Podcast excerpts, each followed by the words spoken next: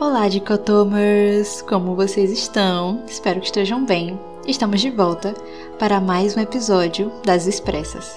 Comigo, sua dicotômica Paula Renata, e com a nossa também dicotômica Ana Torres. Dá um oi, Ana. Oi, pessoal! Because China ist dramatisch. ¿Cómo se dice en inglés? Me siento orgulloso. Não existe dicotomia. Dicotomia Podcast. No dia 22 de outubro, ocorreu o primeiro turno das eleições presidenciais na Argentina. Na ocasião, Sérgio Massa ficou em primeiro lugar na colação e Javier Milei em segundo.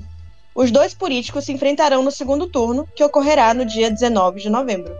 Bem diferente do que previu Eduardo Bolsonaro, que disse acreditar que Milei venceria as eleições no primeiro turno. Em agosto, o país também realizou suas eleições primárias, que são obrigatórias para todas as coalizões. Um dos objetivos dessa votação é tirar do pleito os candidatos nanicos à presidência e manter só aqueles que têm reais chances de vencer. Nessa primeira votação, intitulada de Passo, primárias abertas, simultâneas e obrigatórias, foi possível observar uma disputa bem acirrada entre os três primeiros colocados. Javier Milei, da Libertar Avança, ficou em primeiro, com 29,86% dos votos. Patrícia Burrich, do Juntos por el Cambio, em segundo, com 28%, e Sérgio Massa, do União por la Pátria, em terceiro, com 27,27%.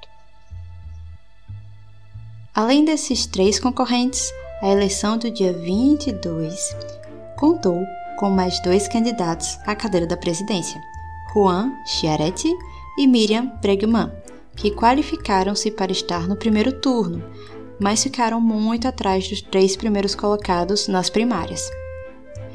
É importante que você saiba que, para vencer no primeiro turno das eleições, o candidato ou a candidata precisa seguir alguma dessas duas marcas. Garantir mais de 45% dos votos ou mais de 40%, desde que com a diferença superior a 10 pontos percentuais para o rival mais próximo. Caso contrário, é realizado o segundo turno, que neste ano vai estar previsto para ser realizado no dia 19 de novembro. Além da votação para a presidência, nessa eleição, os nossos hermanos também escolheram seus deputados, senadores e parlamentares do Mercosul. Bom, falar sobre a Argentina não é algo raro de acontecer na dicotomia, já que o nosso vizinho tem uma vida política tão animada quanto a nossa. Isso é verdade, amiga. Especialmente nessa eleição presidencial, a Argentina ganhou bastante atenção da mídia por conta da excêntrica figura de Milei, identificado por alguns como o Bolsonaro argentino. Hum, interessante. Milley, que trouxe no seu discurso a ideia de fazer a Argentina grande de novo, vamos dizer assim, já afirmou que o Papa Francisco é um esquerdista asqueroso, que a moeda argentina não deveria valer nem excremento e que ele considera que a venda de órgãos humanos deveria ser um mercado como os outros e que para ele o Estado é um inimigo e os impostos são um entrave para a liberdade. Eita! O Milley surfou nas polêmicas de uma Argentina inundada pela crise, mas saiu da disputa do primeiro turno em segundo lugar. Neste domingo, 77,65% dos eleitores compareceram para a votação, segundo as autoridades eleitorais argentinas. Como mostrou a matéria produzida pela CNN Brasil, o Consulado da Argentina em São Paulo informou que registrou alta participação de eleitores argentinos, sem especificar o número. Ao todo, 11.900 argentinos estão aptos a votar em São Paulo. Bom, depois do resultado dessa primeira fase, os dois candidatos mais votados, Massa e Milei, foram a púlpito para sinalizar suas futuras ações, agora concorrendo ao segundo turno. Sérgio Massa afirmou que, se eleito, ele vai fazer um governo de união e buscando agradar especificamente eleitores e membros do Partido da União Cívica Radical, um partido tradicional da Argentina. Nessa proposta, Massa sinaliza que estaria disposto a chamar políticos de outros partidos que não da coalizão peronista para compor o governo. Além disso, Massa tenta atrair também o eleitorado da candidata que ficou em terceiro lugar, Patrícia Burrich, apesar dela ter dado sinais de que não apoiaria Massa no segundo turno, mas nunca se sabe, né? A gente vai estar de olho.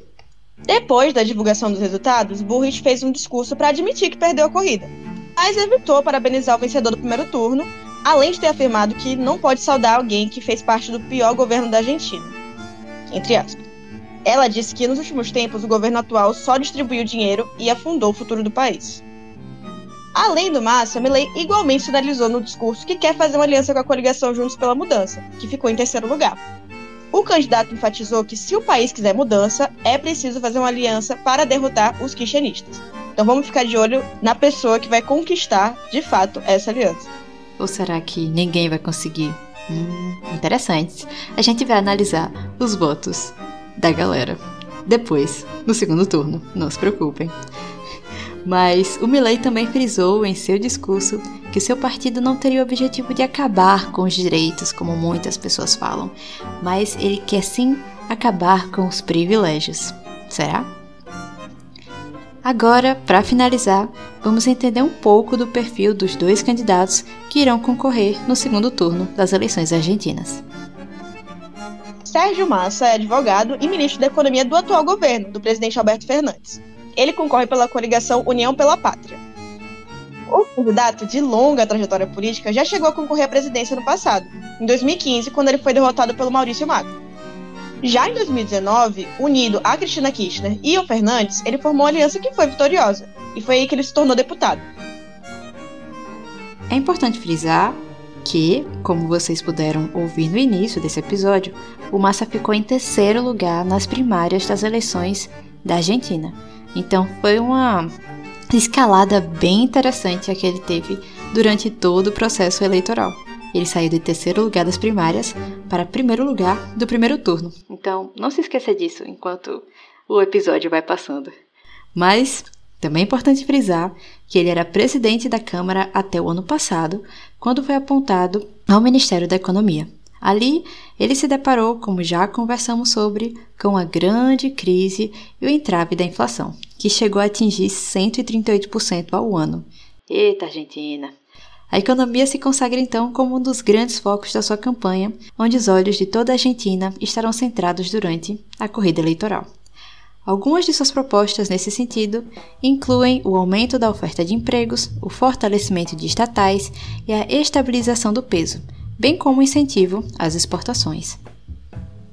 Além disso, o candidato também defende medidas que aprimoram a educação pública com programas de inserção no mercado de trabalho durante a educação. O Massa propõe também o trabalho com serviços de inteligência governamentais em desenvolvimento, no combate à corrupção, ao tráfico de drogas e ao tráfico de pessoas. Outros temas que ele também abordou foram caminhos para lidar com a emissão de gases de efeito estufa e poluentes no geral. Já Javier Milei é economista e deputado pelo partido La Libertad Avança. 2017 e 2018 foram marcados por sua ascensão na mídia, com as já típicas declarações polêmicas sobre vários assuntos. Em 2020, anunciou sua candidatura para a presidência de 2023. Desde então, veio crescendo na política argentina. Olha só, que história interessante. O Milei se considera um anarcocapitalista e um libertário.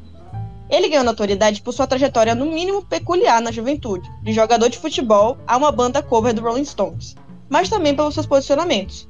A legalização da venda de órgãos, como a gente já citou, e de armas são algumas das pautas que ele já levantou, além de reformas econômicas drásticas. Em suas viagens e aparições públicas, já chegou a utilizar uma motosserra como símbolo de uma de suas bandeiras, a de redução de gastos estatais. Além disso, Milley frequentemente aborda sua luta contra a classe política mais tradicional, que chama de casta corrupta. Outra questão defendida pela campanha é a fusão das áreas voltadas ao social, à educação e à saúde no governo. No plano, todas elas se juntariam sob o mesmo ministério, denominado de Capital Humano. A mudança radical e a longo prazo da economia argentina é mais um de seus temas. Essas reformas propostas pela campanha envolvem, como a gente já trouxe, menos gastos estatais, redução de impostos, o fim do Banco Central e a dolarização da economia, entre outras medidas. Sobre os resultados dessas transformações, Milley afirma o seguinte: abre aspas. Em 15 anos, a Argentina poderia atingir níveis de vida semelhantes aos da Itália ou da França se me derem 20 anos, Alemanha. E se me derem 35, Estados Unidos. Fecha aspas. Diante desse panorama complexo, as próximas semanas nos trarão novidades sobre a disputa e sobre o futuro da política argentina como um todo. A gente vai ficar de olho, não se preocupe. E esse foi o nosso episódio de hoje. Para mais informações sobre as eleições na Argentina e outras atualizações, continue acompanhando a gente por aqui e nas nossas redes acessando arroba dicotomia cash. Muito obrigada, pessoal. Até a próxima e a gente fala mais sobre as eleições da Argentina daqui a um tempinho. Fiquem de olho. Tchau, tchau. Tchau, tchau.